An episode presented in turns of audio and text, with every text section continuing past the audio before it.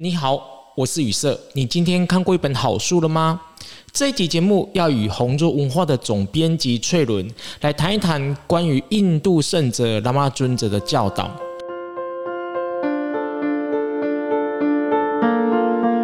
通灵、敏感体质、神秘经验、看见鬼神，一直以来呢，都是被人家视为非常神奇而且不可思议。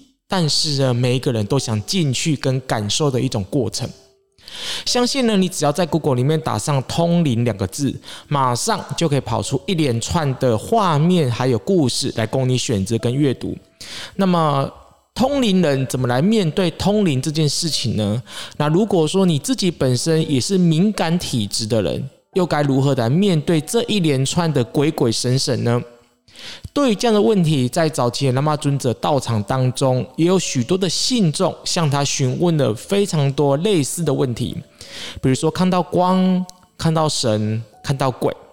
好，在节目一开始呢，先跟大家介绍一个灵源院所举办的一个忏仪法会活动，在下个月十二月三号跟十二月四号，灵源院即将举办一年一度灵山派无极老母至尊圣诞。福寿康宁祝寿灿仪，无极老母是灵山派地位相当崇高的神尊，也是修持灵山派龙凤耳的点化教母。欢迎各界有缘的信众前来点灯祝寿、灵动会灵。相关的活动办法都已经放在了说明栏里面，或者是点选右上方的影片，都有详尽的忏仪介绍。接着我们要进入今天这一集节目了，敏感体质。通灵到底要怎么样来面对跟处理呢？粹伦你好啊，Hello，Hello，大家好。看过拉玛尊者的书的人呢，会发现知道说他的学历并不高哈。我记得他十六呃十六岁他就顿悟了嘛哈，十六岁所以他就辍学，没有再继续读书。嗯。但是看过他的书的人都会发现，第一他知道的语言很多，第二他可以跟各种不同的学历还有各个国籍的人对话。啊，然后甚至他的舅舅吧，还是叔叔，不是也有质疑过他？就是你根本没有读过什么书，但是为什么这些高知识分子他们的东西你却都懂？那就代表是修行本身跟我们现实中的这个知识框架哈，这个标签是有相违背的。也就是说，修行跟你的学历是没有关系的。那现在很多人在谈论到修行的时候呢，啊，或是很多的身心灵工作者呢，就会去标榜他是什么学历呀，好，或者是说啊，他啊拿过什么证照啊等等之类的，好像拉玛尊者从他的身上我们看到的是，好像不是这么一回事，对不对？嗯，他没有证照，那个年代好像不流行证照。拉玛尊者其实。他有特有也有信徒问过说：“哎，你呃尊者你怎么懂这些语言？这些语言？因为其实有很多灵性的典籍，它可能不只是呃用呃梵文写的，有可能是马拉地语，或是各地方哈，像印度有很多王室书，有点像地方志这样子。那地方志里面就有很多灵性的故事哦，每个地方所崇拜的或是前爱的这个神的形象是不一样的，所以。”呃，尊者在里面，他有，他就是，他其实就是自修，他从来没有特别去找什么书来看。这样，他说他之前，嗯，他在回忆说，他当时在闭关，有点像是这样，子闭关的时候，那他跟他一起闭关的。嗯，像是追随者吧，他就会去借一些书来看，可是他看很慢又看不懂，然后尊者就在旁边说，嗯，他就可能就拿来翻一翻，可能一两天就翻完了，然后尊者就就有回忆，他就说，哦，他看那些书的时候，心里面的感觉是，嗯，哦，他写这个境界，这个我有过啊，我知道，哦，他写那个，哦，那个我知道他在说什么，所以他很快就翻完了，可是在，在呃。对某个程度上的人来讲，会觉得说这是天书哦，就是每个字都看不懂，可都不知道他在写什么。嗯嗯嗯。对，那尊者他在对于灵性知识上面，他并不是那么积极去补充，说他一定要看过什么经典，但是他其实看过非常多的典籍，他也不会呃特别一直去掉书袋说哦哪本经典怎样怎样怎样。那导师他跟大家分享很多一些呃印度的我们。称之为神话的这些故事，然后里面其实有很多灵性的精髓。我们是不是可以这样来解读啊？就是当一个人的灵性完全的开展，甚至呢进入到真我的状态的时候呢，他的意识层是完全的无障碍的。也就是他在阅读一些书报杂志，甚至在接受外面知识的时候，他的广泛度跟他所理解的是比一般人意识层次来讲的话是更快速能够吸收的。你可以这么说，但是还有一个呃。核心是说，其实大家来都是想要，嗯，问一些自己不大懂的问题。当然啦，就是说，如果我们今天想要讨论这个对话真我里面，他其实在那个序言里面有说到说，其实来的人什么人都有，来踢馆的啦，哈。如果来看看尊者到底是真的是假的，到底是不是真的是名不虚传呐？到底是不是真的证悟者啦？然后或者是别家的。别的门派的人来也有，那外国人就不说了。所以其实是真的什么人都有来到他面前。那他其实他是以一个从真我哦，他在回答的是真知、真正知识、知呃这个灵性的知识，所以他不会跟我们所谓现实上面的的这些知识有所啊、他不会冲突，反而是。这些我们所我们所认为我们一直要去追求的这些知识，它其实都在，都只是存在这个实相世界里面，它跟灵性知识其实没有很大的关联。嗯嗯。谈到这本书里面呢，刚提到很多的很多人去踢馆嘛，哦，那有一些人就问了很多的问题比如说，像这些的信众就问了，他说：“请问一下呢，如果要获得这些神秘的灵力呢，或者是所谓的他心通呢，是不好的吗？啊，那使身体消失不见，啊，是一种智慧成就的象征吗？可以解读别人的心思，到底好还是不好？”翠伦，那当时的喇嘛尊者对这些看法，他怎么回应呢？其实。因为大家可以知道说，问这些问题的人，还有一个在印度，其实有很多瑜伽士，然后他们在修行的时候，或者是说还有很多不同的修持方法，他们其实都可以达到这些刚刚讲，比如说他心通啦，或者是天眼通啦，或者是浮在半空中啊，或者是听到很远的那叫像千里耳那样子这种概念啊。我们讲心电感应这个部分呢，尊者他没有否认。说这些事情的存在，但是他只是说说，其实这跟灵性的修持没有关系。哦，这个是重点哦，跟灵性修持没有关系，没有关系。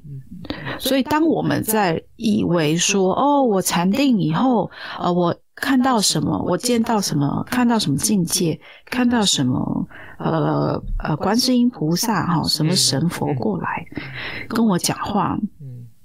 其实这个都不是一个在好像不能证明说哦，我已经高一阶了。那如果大家有遇到这些问题的时候，可以如果有信赖的哦，这个上师，嗯，可以去请教。那不然呢，请大家不要太去执着在这个部分。嗯嗯，因为这个在灵性修持上真的不是必要的。但是很吸引人，因为我们没有啊，就是没有的话就会想要有嘛，嗯，就会觉得哦，好像很很不错，而且而且因为现在的其实各个时代的人就是这样子说，为什么呃，当有些人有神通之后呢，他就会为什么你想要有？因为你想要跟别人不一样嘛。嗯，因为他不是在提升自己灵性上面这个层次来讲，就说他可能是，嗯，他当他为什么要跟别人不一样？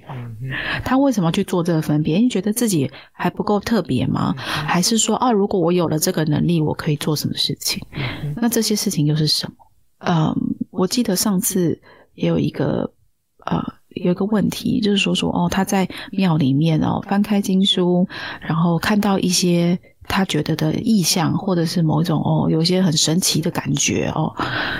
如果呢，这些经验对你来说是非常的新奇的话，我大胆建议，不妨就去 试试看哦。就说你就去多禅，你去翻这个庙，那你去翻别的庙的啊。哦，你再去多翻一些经典，看你的感觉是什么。然后也去不只是身体的感觉，然后还有自己的情绪上的变化是什么？那当你有这么多的这些所谓的感觉之后呢，你再去看看你的灵性上面是不是有所提升？那等到到一个你觉得你去，你就去到处去体验你认为的这些很神秘不可思议的经验。那有些人可能就沉迷在其中了，但是。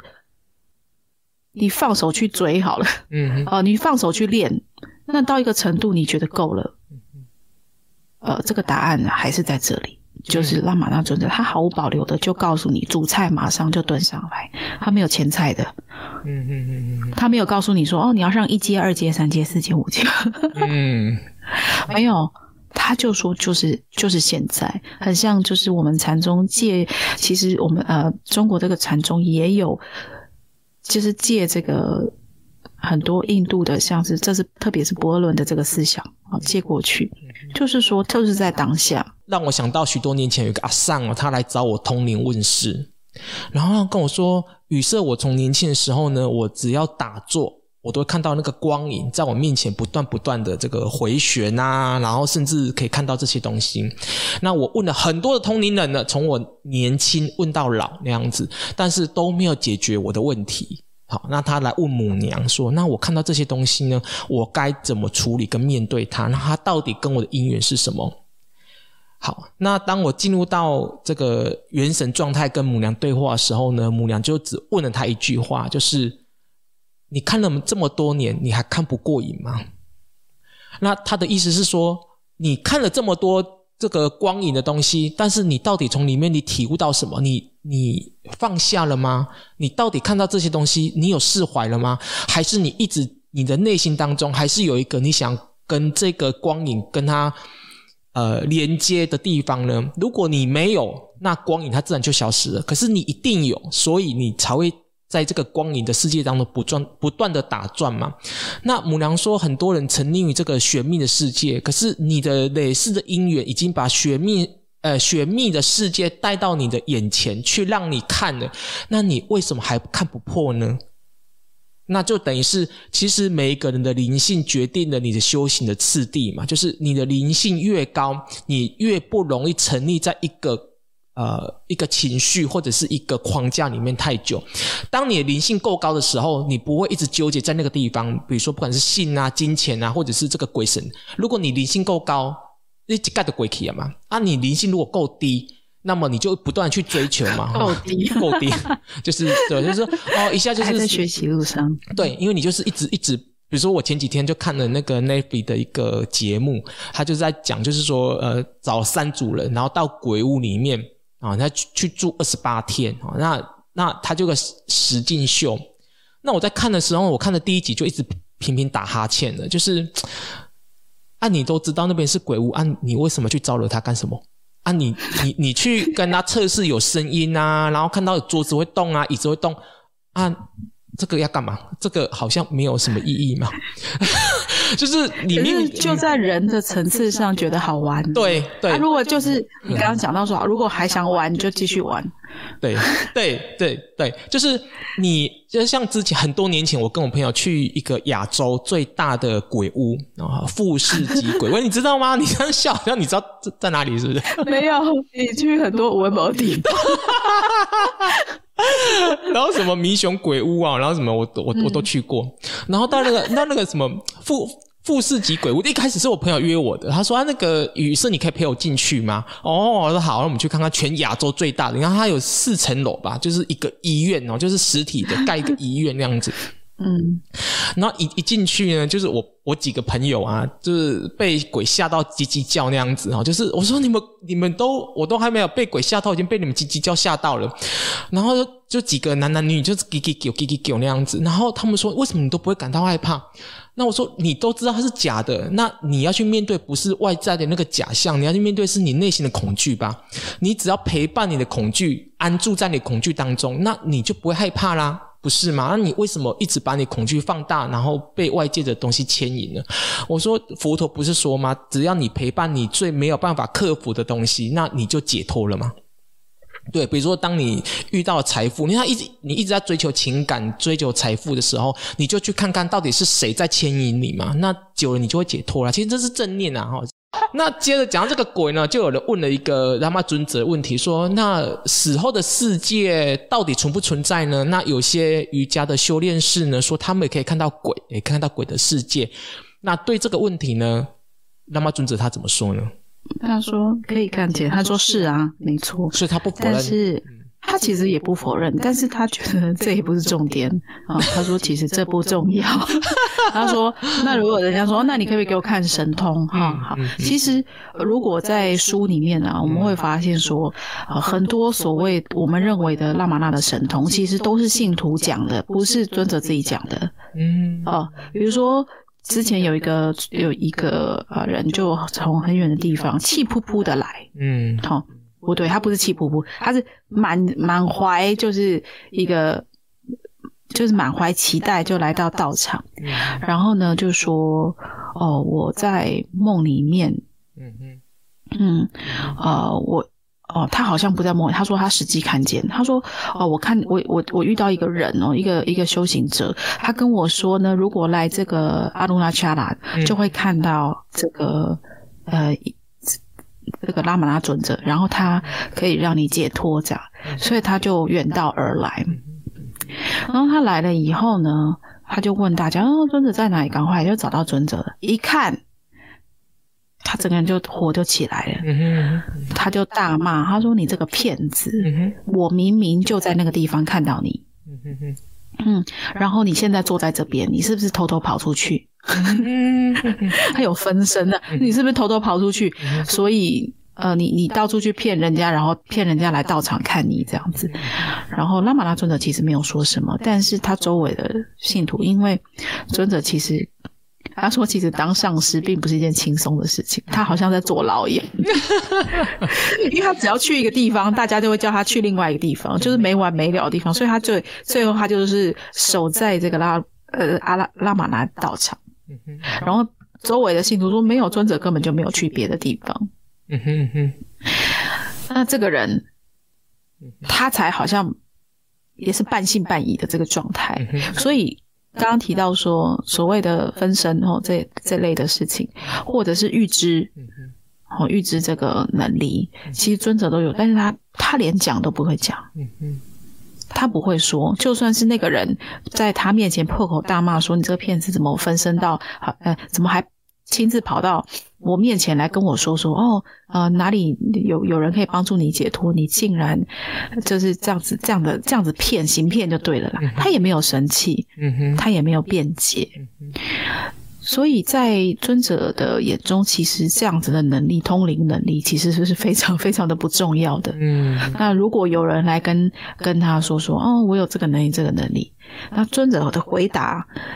还是一样，跟我们之前哦问，然后我要躺平什么？没有尊者就是从这中真我、真我、真我这个知识、真知哦，真我的知识这个方面探究真我来回答。嗯、那回到刚刚宇色说的，他说如果有人说啊，那你可不可以嗯，你你可不可以显示神通给我看呢、啊？哦，他说那些瑜伽师都可以做，也可以做这些哦，变东变变出来，把无中生有啊，哦，把粪土变黄金啊，嗯、那。尊者没有说不行，哦，不是没有没有去否认，但是他只说说啊，那如果你们要看呢、啊，你们去找他们哈，我不会，嗯嗯哦，他是这样子回答的。真的要对于解脱跟这种玄秘的世界要做一个切割啦，就是呃，通灵人啊，或者是这些有灵感的人哦，他不一定是解脱者，那你到底要去追寻的这个人，到底是一个解脱者？哦，还是说你要去追寻的是一个在幻象里面玩的人，那是你自己在决定的哈。就是你喜欢玩什么，自然就会响应到什么了。呃，许多年前到现在还是会有有有许有许多的听众朋友或是读者会写信告诉我说：“诶，宇色，我梦到你哦，我在梦中梦到你。”然后在我的书里面哦，呃，灵修人关键报告书里面有提到有一个人就说他在啊、呃，他说他没有在睡觉。但是呢，他就是眼睛打开的时候呢，看到我从天花板降下来，然后手上拿着黄色的令旗来到他的面前。那这类似的故事，其实呃，有出现在我的我们的那个道场里面，就很多的信众说啊，于是我梦到你来到我梦中，然后跟我讲什么讲什么讲什么。那母娘的说法是说，当他在看到这个东西的时候，是他的因缘啊，是他个人的因缘所显化的。那问题是，你的心起了什么？是你很我慢吗？很骄傲吗？说嗯，对，很多信众梦到我，那代表是我有神通。那还是说啊，你觉得这个也没有什么呢？那所以母羊是说。两边都是在处理这一样的问题，那重点是，它就只是个幻象而已。那他怎么去处理那个幻象，是他生命的课题。而你的心到底保持在什么样的状态，那是你的课题吗？好，那接着我们再来谈谈关于咒语了，就是我们这一集哦，最后的十三分钟要谈到咒语。